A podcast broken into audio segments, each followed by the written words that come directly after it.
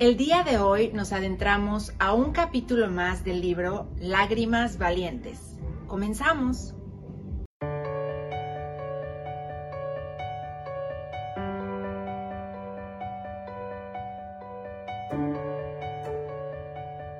Hola, hola, saludos a todos, bienvenidos al Club de Lectura Lágrimas Valientes. Este, el día de hoy fui invitada de nuevo, tengo el privilegio de estar aquí otra vez con este tema tan bonito que es dolor voluntario. bueno, está bonito, pero no está tan agradable, ¿no? Cuando ya nos toca eh, este, elegirlo, elegir el, dolor voluntario. A veces nos va a tocar, a veces no. Pero bueno, este, inicia este capítulo con un versículo muy bueno, eh, que está en Hebreos 11, lo voy a, leer. Dice, por la fe Moisés, ya adulto, no, no era adolescente, ya era un adulto, eso, eso me gustó. Ya adulto, renunció a ser llamado hijo eh, de la hija de Faraón. Prefirió ser maltratado con el pueblo de Dios a disfrutar de los efímeros placeres del pecado. Consideró que el oprobio por causa del Mesías era una mayor riqueza que los tesoros de Egipto, porque tenía la mirada puesta en la recompensa. Bueno, no sé cuántos de aquí les guste la lectura, pero me imagino por algo se conectaron. pero algo que yo hago, y creo que se los dije la vez pasada que me invitaron, es hacer eh, subrayados, tomar palabras clave, y, y, eso a mí me ayuda mucho para sacarle como que el juguito al texto, ¿no? Y escogí algunas palabras de este versículo, que fue renunció, prefirió, consideró, eh, mirada y recompensa. Y también encerré ya adulto, ¿sí? la etapa en la que se encontraba eh, Moisés. Y empieza este capítulo con este versículo y empieza la escritora hablándonos de una cita al doctor que tuvo y que detrás del escritorio la doctora le dijo lo siguiente. El dolor es redentor. Entonces, pues no es lo como que lo que te esperas cuando te, vas al, médico, ¿no? Y, esta doctora, detrás del escritorio, le menciona esto. El dolor es redentor. Y está en mayúsculas. Y yo mencioné, eh, y yo me emocioné, dice, porque jamás había conocido a alguien que lo tuviera tan claro y lo dijera sin disculparse. Ella trabaja en una fundación que vela por pacientes con Alzheimer y otras males. Tiene experiencia ah, en ver a gente atravesar esos, valles una y otra. Sabe que hay cosas de este lado de la eternidad que no se pueden esquivar, cosas que este mundo caído nos hace pasar. Hay quienes van, hay quienes no ven el dolor como extraño y existen los que comprenden más las palabras de Jesús sobre este tema que muchos que dicen amarlo. Esa parte, amigos, hermanos, me, me, me dolió porque dice que hay personas que conocen mayor em, como la experiencia y, la recompensa del sufrimiento que, hijos de Dios, o sea, que creyentes, personas que decimos que, que lo conocemos. Y y eso, hola, hola, buenas tardes, Joel, qué bueno que te conectaste, Dios te bendiga. Y, y eso a mí me causó un poco de tristeza, porque digo, es cierto, a veces yo puedo caer en eso. Hay personas que a veces no tienen la fe en Jesús, que, que en su gracia me ha permitido tener y muestran eh, una mayor determinación a veces para hacer las cosas o, para afrontar dificultades, enfermedades y, es triste, ¿no? Y aquí lo menciona la autora. Dice, eso es lo que les toca a algunos, pero la gente se pregunta por qué hay quienes escogemos, ¿sí? Escogemos complicarnos la vida cuando todo parece, parecería ir sin novedad. ¿Con qué necesidad? Cuando el Señor llega a nosotros y nos rescata, nos hace parte de su cuerpo. Nuestros cuerpos como todo lo creado, anuncian una historia más grande.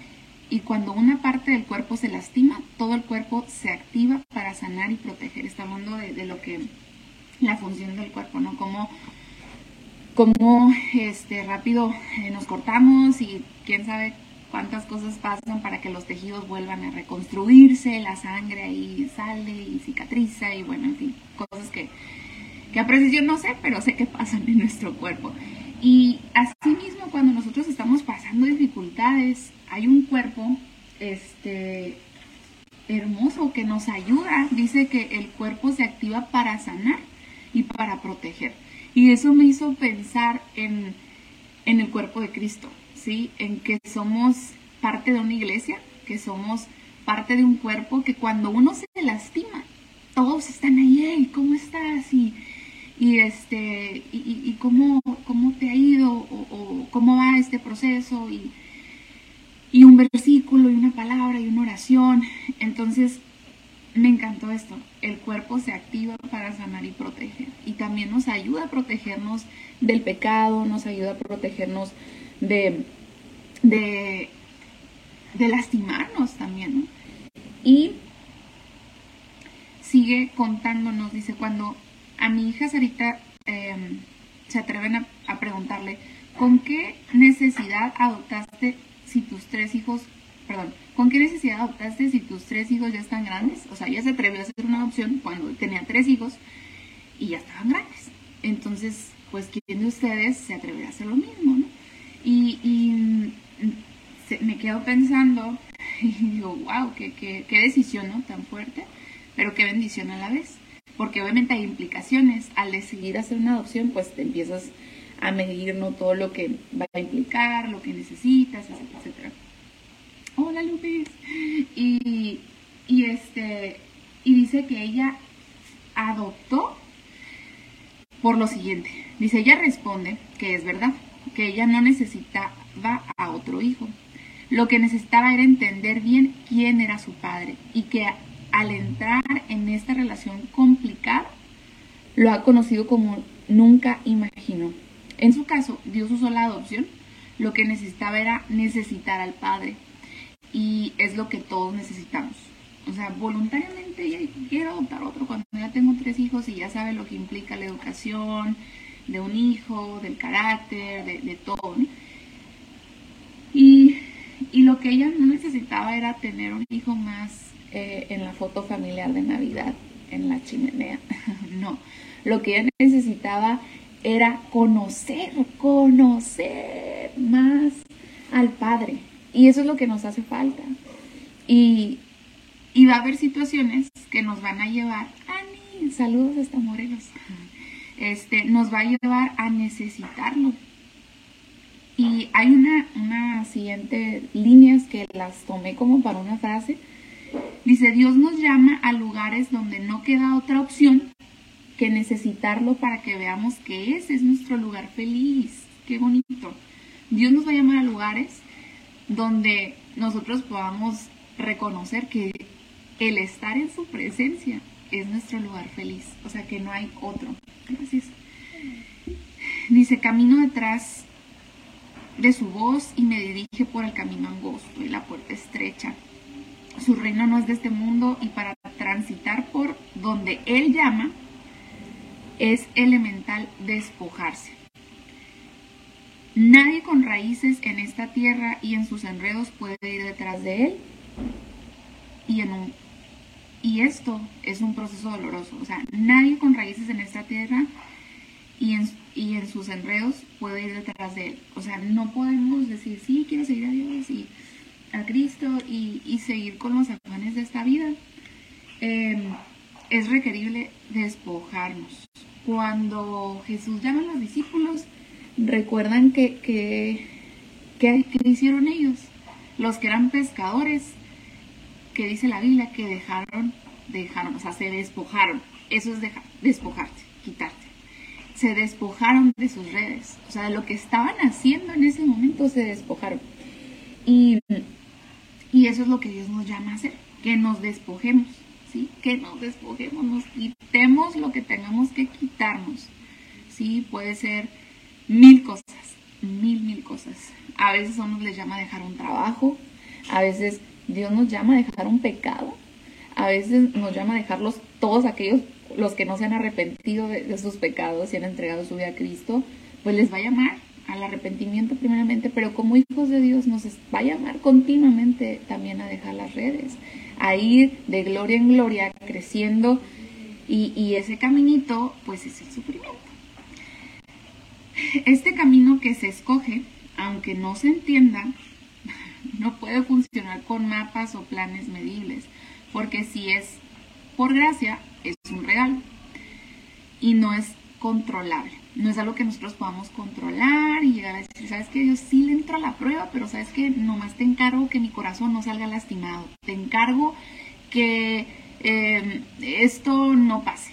Si nada más no te metas con la salud de mis seres queridos. Eh, sí le entro a, las dificultades, pero no me mandes de, dejar mi trabajo porque está bien este, bueno, tengo estabilidad, hay un buen ingreso, es lo que siempre quise. Sí, todo lo que tú quieras, pero con esto no te metas. O sea, no podemos condicionarlo. No podemos condicionarlo. Cuando Jesús llama a seguirlo, me encanta esto que dice la, autora, dice, no vende un paquete vacacional, o sea, no es pásele, pásele, llévele, a ver, usted haga su, arme su paquete, que es lo que usted quiere. No es eso, no es eso. Em, que prometen las ganancias temporales que nuestro viejo corazón desea. Cuando Jesús llama a la gente en los relatos bíblicos, los llama solo con la garantía eterna de su presencia. Y eso me, me wow, o sea, de verdad que me, me, hizo un, chorro de estruendo en mi corazón, eh, pensando, por ejemplo, eh, en Josué, cuando le dice, mira que te mando y que te esfuerces, sé muy valiente, yo estoy contigo, yo soy tu Dios, no te dejaré ni te desampararé. Y lo que le dijo a Josué hace un buen de tiempo y hace muchos años atrás, se lo dice a la hermana Lucy que está conectada. Hola hermana. A ver, no puedo ver quién más. A Ani, a Lupis, a ver, este, a Joel, ay, ay, eh, no sé si se pronuncia así tu nombre, Mónica, a Ricardo, a María que está también, me estoy viendo también a mi esa palabra, a Irene también, hola prima, este, a cada uno de nosotros. Lo que le dijo Josué en 1.9 se lo dice a todos los que estamos ahorita escuchando esto y a los que lo van a escuchar. No temas, sé valiente, yo estaré contigo. Y, y esa es la garantía que hay de parte de Dios, que su presencia va a estar con nosotros. Hay otro salmo que me gusta mucho, que es Salmos 16.11. Dice, en su presencia hay plenitud de gozo y delicias a su diestra. Entonces imagínense, en su presencia hay plenitud, vas a estar completamente pleno, aunque, aunque es una palabra importante, aunque el camino sea doloroso, aunque haya espinas, aunque haya piedritas, aunque haya fuego ardiente, aunque duela, el Señor va a estar ahí, el Señor va a estar ahí. Dice, solo a la fecha no ha concedido a alguien con raíces profundas en Cristo que haya llegado a ese punto de fiesta en fiesta y esquivando el dolor. Eso me dio mucha risa porque sí, o sea, no, no vamos a andar ahí de eh, eh, la vida del, del, creyente, del seguidor de Jesús, del seguidor de Cristo, el que quiere guardar los mandamientos, el que quiere vivir una vida explosiva, llena de fe en esta tierra, no, no va a estar libre de lágrimas valientes si, quiere esa vida explosiva, pues entonces va a tener que pasar por eso. Dice, a la fecha no he conocido a alguien con raíces profundas en Cristo que haya llegado a ese punto de fiesta en fiesta y esquivando el dolor. O sea, no lo podemos esquivar. O sea, no lo podemos esquivar. Nos va a tocar. Pero lo bello es que no estamos solos. O sea, no estamos solos. Hay un cuerpo que nos protege, como lo dijo antes está la palabra que nos sostiene y, lo más hermoso que es su presencia.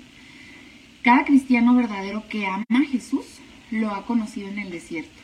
Eso también me, encantó, eh, también lo sobre como una frase, me gusta mucho tomar frasecitas de los libros como para recordatorios, ¿no? A mi corazón, a mi mente.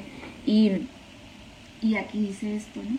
Que cada cristiano verdadero que ama a Jesús lo ha conocido en el desierto, en el desierto del Sahara. Este, no sé cuántos de ustedes han, pasado un desierto, no metafórico, sino literal. Pero, órale, qué bueno que estás escuchando, mira. Este, pero pues no, yo creo que sin agua, sin aire acondicionado, Natasha, hola, sin aire acondicionado, creo que no, no sería el lugar ideal como para tomarte unas vacaciones, ¿no? O sea, no, no creo que lo escogeríamos. Este, porque es un lugar, eh, pues, sumamente árido, un lugar eh, muy, tanto de día como de noche, es muy feroz, el sol la abraza y, y, el frío también te, te quema los huesos, ¿no? Dicen por ahí. Entonces, ese lugar, ese lugar tiene propósitos, ¿no? Cuando lo hablamos espiritualmente, eh, el desierto nos va a permitir conocerlo más y, eso me hizo pensar este, en Oseas 2.14 y fui a leerlo y dice, la seduciré, la llevaré al desierto y le hablaré al corazón. Y estaba pensando en, bueno, estaba leyendo eso de, o sea, ¿no? De cómo al pueblo le va a llevar al desierto para hablarle a su corazón y, hola Eddie, hola partner, este, para seducirle y qué es la seducción, busqué qué es, que es hablar cariñosamente con el objetivo de persuadir, de persuadir. Entonces, Dios nos, nos, nos lleva a esos desiertos para hablarnos cariñosamente y, para convencernos y, recordarnos y persuadirnos de que Él es real, de que Él es real, de que Él existe, de que Él es Dios. Y demostrarnos su fidelidad, su amor, porque es ahí donde se vuelve más palpable, ¿sí? Y es donde nuestra fe, pues, es, pulida, ¿no? Como por fuego, como dice la Biblia. Y seguimos. Ah, antes de, en raíces profundas, cuando menciona la autora de que nadie eh, que tiene raíces profundas en, Cristo, que lo ha vivido así como que de fiesta en fiesta, pensaba en cómo, en, un David, ¿no? Pensaba en un David que no hubiera tenido raíces profundas si no hubiera habido un Goliat, ¿sí?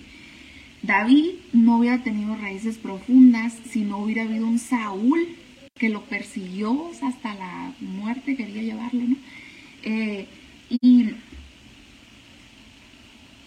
y también hubo un José, un José que no hubiera podido tener raíces profundas si no hubiera habido una familia, o sea, su propia familia, sus hermanos. Eh, lo vendieron, lo querían matar, pero se arrepintieron, ya no sabemos la historia, los que no, pues ahí rápidamente este, les digo, ¿no? Es un joven que, que sus hermanos lo, lo, vendieron porque le tenían envidia. Entonces, yo no sé qué situaciones tú estás pasando en tu vida, pero yo sé que, que no hay perfecto, no hay ser perfecto en el mundo, porque la Biblia lo dice, todos somos una bola de pecadores, o sea, personas que hacemos lo malo y que por la bondad de Dios nos va limpiando de esa maldad si nosotros lo dejamos, ¿verdad? Que Él lo haga. Pero no hay buenos. Y en todas las familias de todos los que aquí están conectados, yo sé que tenemos a, esos hermanos de José, ¿verdad? Que, que si pudieran nos mataran pero a veces nos matan con sus palabras, ¿verdad? A veces nos matan con sus decisiones, a veces nos matan con, mil cosas, o sea, con mil cosas, salimos lastimados y, así como José sus propios hermanos lo quisieron vender, este, yo sé que cada uno de nosotros también pasamos dificultades en nuestra familia. Bueno, pero José no hubiera echado raíces profundas. Hola amiga, Adriana hasta Wisconsin. Este, si no hubiera este, habido también la esposa de Potifar. José no solamente pasó demasiadas cosas, pero no hubiera echado raíces profundas en su fe José si no hubiera habido una esposa de un jefe que tuvo para que él tuviera que huir, huir, huir, escoger el camino angosto, este, y y decidir hacer lo correcto, decidir hacer lo correcto. Eh, y lo personalicé, o sea, yo no hubiera echado raíces profundas en Cristo si no hubiera, a lo mejor mi mamá eh, tenido cáncer, mi mamá pasó por un proceso de cáncer, este, ay, gracias. Eh, hola Ángela, desde Canadá. Tenemos hoy audiencia internacional, Estados Unidos, Canadá, Morelos, súper. Ensenada, muchos locales también hay, saludos a todos. Este, ahí les decía, entonces mis raíces profundas me puse a pensar que a lo mejor yo no hubiera echado raíces profundas si Dios no me hubiera introducido en un proceso en el que mi mamá tuvo que haberse enfermado de cáncer. Porque les cuento, o sea, yo a mis, que eran 10, 12 años, mi mamá le dio cáncer, pero yo antes de eso estaba preadolescente, entonces era una niña muy rebelde, muy este, groserita y le faltaba el respeto a mi mamá y, no le daba el valor que, que ella tenía. Y dentro de todo eso, Dios tuvo que, quitarla un, periodo de mi vida para que yo pudiera eh, tanto reconocer el valor de mi mamá, pero primeramente eh, aumentar mi fe, o sea, y que más bien naciera de nuevo, porque no, no tenía una vida entregada a Cristo. Mi mamá había mucha seguridad en ella, pero pues no tenía eh, nueva vida. Entonces Dios tuvo que atravesarme en ese proceso, en ese desierto, que fue muy difícil, pero muy redentor, como lo estamos leyendo, ¿no? El dolor es redentor. Este, hola Leslie, Dios te bendiga. Eh, para que yo pudiera eh, conocerle a él. O sea, imagínense si Dios me hubiera dicho, mira, después de 12 años de no ver a tu mamá, bueno, así, a mis papás, porque viví 12 años separada de ellos, prácticamente toda mi adolescencia, este, y después de ese periodo, tú vas a poder verlos de nuevo, a tu mamá se le va a quitar el cáncer, mira, vas a estar con ellos en tu vida adulta, ah, bueno, yo sí, sí le entro, o sea, ¿dónde firmo? Está bien. Pero no, o sea, no es así, no es un contrato, como lo, lo mencioné ahorita que lo dice la autora, no es un contrato. No es un contrato donde nos va a especificar Dios qué va a pasar después de la prueba.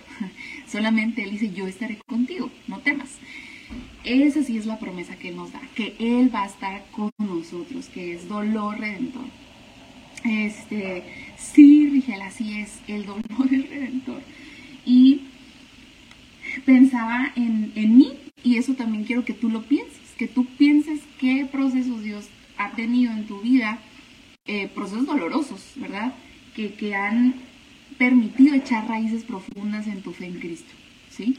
Y, y si aún tú no depositas tu fe en Él y estás viendo esto, que tú pienses en alguna situación difícil que actualmente estás pasando. Este fin de semana pude visitar a una persona que está desahuciada, que que está en cama, no puede caminar, tiene una enfermedad pues este, muy, muy triste, muy dolorosa, está sufriendo mucho. Y platicando con él, em, hablábamos acerca de, su día a día, ¿no? De la eternidad, de todo y, y, pues obviamente la aflicción que él tiene, ¿no? Y en ese deseo también de, compartirme cómo se sentía, es que ya estoy cansado, ya estoy cansado, no, no, no veo como el fin a esto, no le veo propósito, la esperanza, la fe.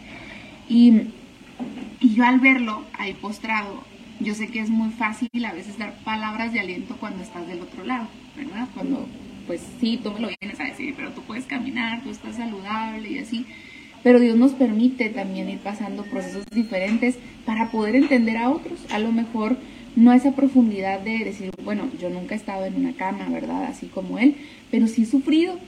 Y lo que he descubierto a través de sus sufrimientos es que Dios es fiel y que así como estuvo con Moisés, con Abraham, con David, José y todos los seres de fe, va a estar conmigo porque lo he podido experimentar en mi vida, en mis 16 años, este, eh, caminando con Él. Entonces, eh, el Señor nos permite, nos permite atravesar esos tiempos difíciles. Y los que estuvieron en el club de lectura pasado, hubo algo que, eh, este, el hermano Ricardo que dio el club dijo que, que me gustó. Dice, si no descansamos en la palabra, la prueba produce amargura. La prueba produce amargura. Y, y es cierto, o sea, esto, este libro está fabuloso, está fabuloso porque precisamente está basado en la palabra de Dios, o sea, no tiene este, solamente experiencias de vida, ¿verdad? Que eso nos pueden animar a todos, ¿sí? Lo que te pasó a ti, ya, mira, aprendemos y esto. Pero lo, lo, lo que le da poder a este libro es el contenido de la palabra de Dios. Entonces, cuando nosotros descansamos en las palabras de Dios, puede cobrar aliento en nuestra alma de una manera profunda y permanente, o sea, que, que va a prevalecer esa esperanza, esa fe, esa fortaleza, porque ese es el poder de la palabra de Dios. Y, y también eh, estaba leyendo Santiago, Santiago, y, y, en el primer capítulo dice, tengan gozo, tengan sumo gozo cuando estén pasando diversas pruebas. Y es como, es, en otras palabras, pónganse bien contentos cuando estén sufriendo un chorro. Es como de no tiene sentido, no tiene sentido. Y ahorita más adelante la autora habla de eso, que, que cuando vemos en la perspectiva de Dios eh, la vida del cristiano, la vida espiritual, no tiene sentido para este mundo, no tiene sentido estar bien feliz cuando estás sufriendo un montón. Eso no tiene sentido, no lo tiene.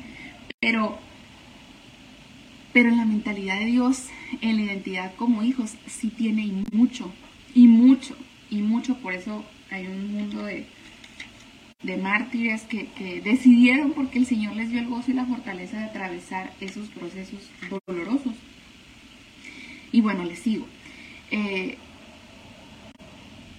cada cristiano verdadero, repito esta frase, que ama a Jesús lo ha conocido en el desierto, en la cárcel, en el estómago de un pez, en el exilio, en un establo apestoso, comiendo comida para cerdos o en la soledad de ser incomprendido. Porque cada vez que Dios llama, nos insta a salir de la comodidad para que estando allí no nos quepa la menor duda de que Él es suficiente, es suficiente. Y eso me hace, me brota Colosenses 1.9 que dice, en Él habita corporalmente toda la plenitud de la deidad, o sea, todo el poder divino habita en Jesús.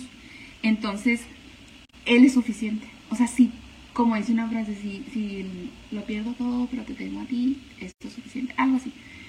Entonces se puede escuchar muy cliché y todo, pero cuando ya estamos atravesando la prueba, eh, cuando estamos en el medio del sufrimiento, de la enfermedad, del duelo, de, la pérdida, puede ser de un ser querido, de un trabajo, de mil cosas, mil cosas, de amistades, de, lo que tú quieras. Eh, y tú corres a, esta, a este pasaje y a la profundidad de lo que es que, que en Jesús habita corporalmente toda la plenitud, puedes descansar, puedes descansar, podemos, podemos descansar. Dice, uno escoge el dolor porque no hay otro camino para ser como Jesús, no hay. Mm, pero también porque dejamos de idolatrar la comodidad para nuestra imagen pública, nuestra seguridad, y comprendemos que sin importar la parte del medio, si nuestro final es Jesús, es un final feliz. Ay, ¿cuántos nos gustan esos finales felices, no? De los, este, Disney se ha encargado de, trabajarnos esa mentalidad de vivieron felices por siempre. Este, y sabemos que la realidad en este mundo es imposible, o sea, esa felicidad, ¿no? Pero a la eternidad es posible. Y esa es una promesa, y eso no depende de nosotros, sino de lo que Jesús hizo, y eso me encantó, porque cuando me, hizo recordar el sacrificio de Cristo. Y mm, dice, hemos entendido que los cristianos normales hacen cosas difíciles. Los cristianos normales hacen cosas difíciles. No, o sea, si, si tú eres un hijo de Dios, y cuando decimos normales y lo pone así como que de ladito, en cursiva, la, la autora, este, o sea, un hijo de Dios que está con una comunión firme, con una comunión este, continua, constante, genuina en su Señor, va a hacer cosas difíciles, porque va a decir como María, ahorita estamos ya en las fechas decembrinas y todo, y, y he estado leyendo, eh, terminé un libro, que también se los recomiendo, lo compré aquí en Rocher, este, confía en Dios para escribir tu historia, hablaba de María y José, de ese proceso tan difícil, hola Celine, es ese proceso tan difícil que, que ella tuvo que vivir eh, al, ser una jovencita que se iba a casar y que resultó embarazada, pero que no había estado con su esposo ni estaba todavía aún casada. Y esa presión social, imagínense, aquí decía que vamos a tener que salir de nuestra comodidad, que tendremos que dejar de idolatrar la comodidad de nuestra imagen pública. Ay, no, ¿qué iban a decir de María? Ay, no, pues que no dicen que era virgen, ¿cómo que está embarazada si no se ha casado con el José? Este, nuestra seguridad también, ¿no? Y, aquel tiempo María podía haber sido apedreada, o sea, podía haber sido apedreada por lo que decidió, o sea, que decidió, este, hola, hola, buenas tardes, este, decidió eh, decirle sí a Dios, decidió decirle sí, he aquí la sierva de su Señor, no se haga conforme mi voluntad, sino la tuya, sino la tuya, sí, Señor, sí, Señor. Y obviamente esta jovencita sabía que eso iba a doler, sabía que, que tanto, eh, no solamente el parto, ¿no? sino a quién iba a tener. O sea, se le estaba diciendo que iba a tener al Hijo de Dios en su vientre y que iba a concebir por medio del Espíritu Santo. Y Dios no le estaba dando la, o sea, no le estaba dando el contrato así con letras chiquitas de mira, no te preocupes, yo te voy a dar un establo, sí, no es el lugar más cómodo, pero sí vas a tener a tu hijo, no te va a pasar nada, no te vas a morir. Este, van a andar como locos buscando un lugar, pero lo vas a encontrar. O sea, no le dijo nada de eso. No le dijo, solamente le dijo este que, que pues que iba a pasar, o sea, la promesa, ¿no? De, de, tener un hijo, concebirlo, y ella, ella se, ella dijo, sí, Señor, no se haga mi voluntad, sino la tuya. Decidió no idolatrar su imagen pública. Entonces, eso tenemos que también, pues, quitarlo de, de nuestra mente si somos cristianos normales, ¿verdad? Como dice aquí, que, que queremos no que mm, el nombre, ahora sí que voy a hablar de, esta María, de María también, este, sea el intachable, ¿no? Sino que, que ahora que yo soy portadora de, de la presencia de Jesús, pueda decir, yo tengo que cuidar mi vida porque represento a Cristo y Él es el que importa. No, no María como tal, sino Él es el que importa y Dios nos va a llevar a eso. Eh, porque si hemos conocido al Jesús de la Biblia, entonces inevitablemente nos ha dicho, toma tu cruz, deja todo, ven y sígueme. Y si hemos visto nuestra pobreza, quebranto y enfermedad mortal, hemos dicho que sí con nuestra vida entera. Como Moisés, que lo prefirió. Preferir implica que tiene opciones. Siempre las hay aun cuando nos toque una situación dolorosa que no podemos escoger dejar atrás, siempre se nos da la oportunidad. Por ejemplo, una enfermedad, o sea, tú no puedes decidir ya que para aquí la enfermedad, ¿no? O sea, va a seguir el rumbo, la enfermedad, la situación, pero lo que sí puedes y tienes la oportunidad es de ver a Dios trabajando y mirar con esperanza nuestra recompensa, nuestra recompensa eterna, ¿no? No esa sanidad. Este, si Dios quiere y está en su plan, ¿verdad? Qué bueno, gloria a Dios. Pero si no, hay una esperanza aún más grande. Antes de que el Señor se diera a conocer, preferíamos, preferíamos, las tinieblas. Y aquí pone una cita. Esta es la, la causa de la condenación, que la luz vino al mundo, pero la humanidad prefirió las tinieblas a la luz, porque son hechos porque sus hechos, perdón, eran perversos. Juan 3:19, esos éramos nosotros, ¿verdad? Escogimos las tinieblas, preferimos, preferimos. Después de que se revelara nuestra vida como el gran yo soy, preferimos el camino angosto. Cuando ya se nos presenta Dios como el yo soy, preferimos ese camino angosto. Lo preferimos a Él. Lo vimos y nos ofrecimos voluntariamente. Se nos convencieron la mente y el corazón. Es cuando pues, em, como lo decía Oseas, ¿no? El, este, el seducir. Dios nos sedujo con palabras cariñosas y no solamente con palabras, sino con hechos. Es muy fácil ese proceso de seducción de, ay, sí, esto.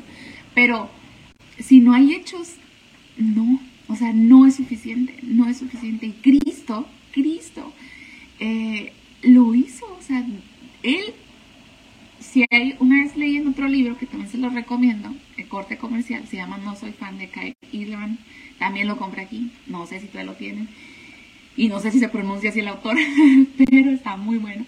Este, y hablaba que si hay una historia de amor, no sé si loca, es la de Cristo por nosotros. A mí me gusta mucho eh, el drama, el romance en cuanto a películas.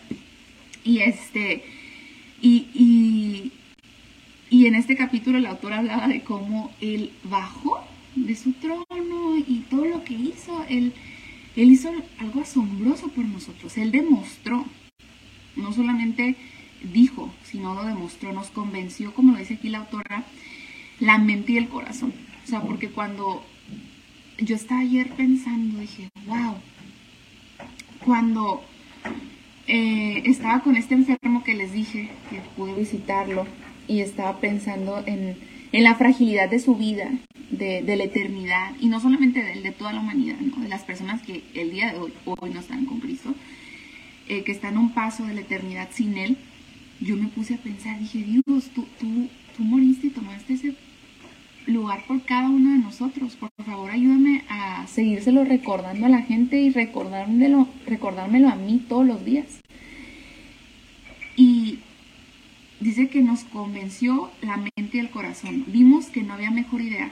Qué gran contraste, qué gran locura. Estuvimos dispuestos a perder. Nos unimos a las filas de los que, como Pablo, con un fin en mente, esperamos alcanzar eso que nos prometió. ¿Y que nos prometió?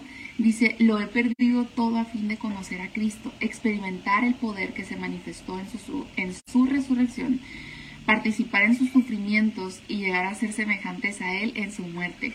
Así espero alcanzar la resurrección de entre los muertos. Filipenses 3, 10, 11. Este versículo, ya voy a casi acabar, este, está bien bello y, y Dios también me lo dio en un proceso bien intenso hace unos años que el Señor me permitió hacer unos viajes misioneros. Un hermano en uno de esos lugares, yo me acerqué porque él es un misionero y anda en varios, varios países y todo. Y yo así como que, ay, en mis pininos de, llevar la palabra a otros lugares y le preguntaba, hermano, un consejo que usted me Y me llevó a este, a este pasaje. Y me dijo, si tú llegas a conocer a Dios, eh, a través de los sufrimientos, dice, vas a poder experimentar el poder de la resurrección. Dice, o sea, ¿qué es el poder de, ese poder de resurrección? O sea, el poder que, que levantó a Jesús, que fue contra la naturaleza, o sea, de este mundo, las leyes naturales. Este, ese poder que lo controla todo, que mantiene el sol, la luna, las galaxias en su lugar, ese es el poder que va a actuar en nosotros.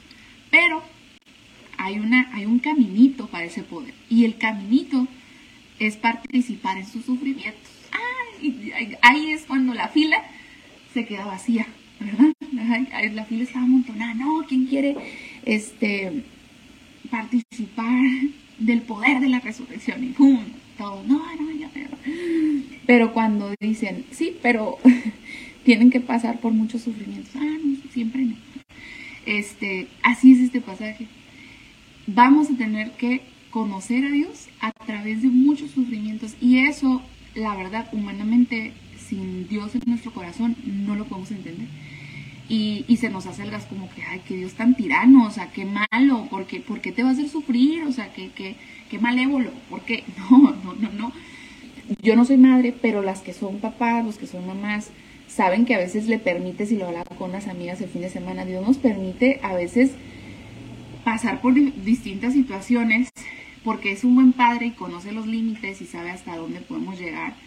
Y que si, o que lo, dejan correr al que está gateando al niño, no, para que aprenda, ahorita se va a caer, le va a doler poquito, no se va a morir, pero va a aprender a través de ese rasponcito, él va a aprender que tiene que caminar más despacio, que tiene que, que medir su fuerza, que tiene que esto, ¿no? Entonces, así es Dios, es un buen padre. Y él nos va a decir, está bien, adelante este, te voy a introducir en este leve eh, sufrimiento, en esta situación. Eh, hay una lista interminable, ¿verdad?, de sufrimientos. Pero Dios, al que tú estés pasando en este momento una, relación fracturada, no sé, cualquier cosa, cualquier cosa, ¿no? Llámese una separación, un duelo, una enfermedad, eh, este, una situación económica difícil, cualquier cosa que pueda afligirte en este momento, Dios lo está permitiendo con un propósito mayor, que puedas depender de Él. Dice el autor de estas líneas, sí que sabía lo que duele perder todo. Él era, tenía una trayectoria profesional tremenda, el apóstol Pablo, su reputación entre la élite poderosa, prestigio y los beneficios de ser tenido en alta estima en las esferas influyentes. imagínate, imagínate el poder y la posición en la que él estaba, que era temido y era admirado por las personas que le rodeaban.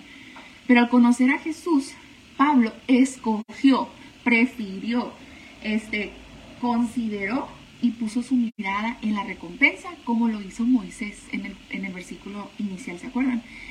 Y, prefirió, escogió participar de los sufrimientos, de privarse de todo eso para llegar a ser como Él, como el Salvador. Entonces, hay que escoger, hay que escoger, aunque duela, privarnos de, de los deleites de este mundo, de nuestra propia voluntad, para poderlo conocer más a Él.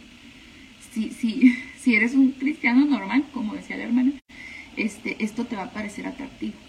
Pero si realmente eh, estás en una, en, una vida espiritual en la que tu Señor no es tu todo, esto no te va a agradar, no te va a agradar porque, porque no lo estás viendo Él, a Él, estás viendo tus propios intereses que son muy cortos y efímeros que son de esta tierra.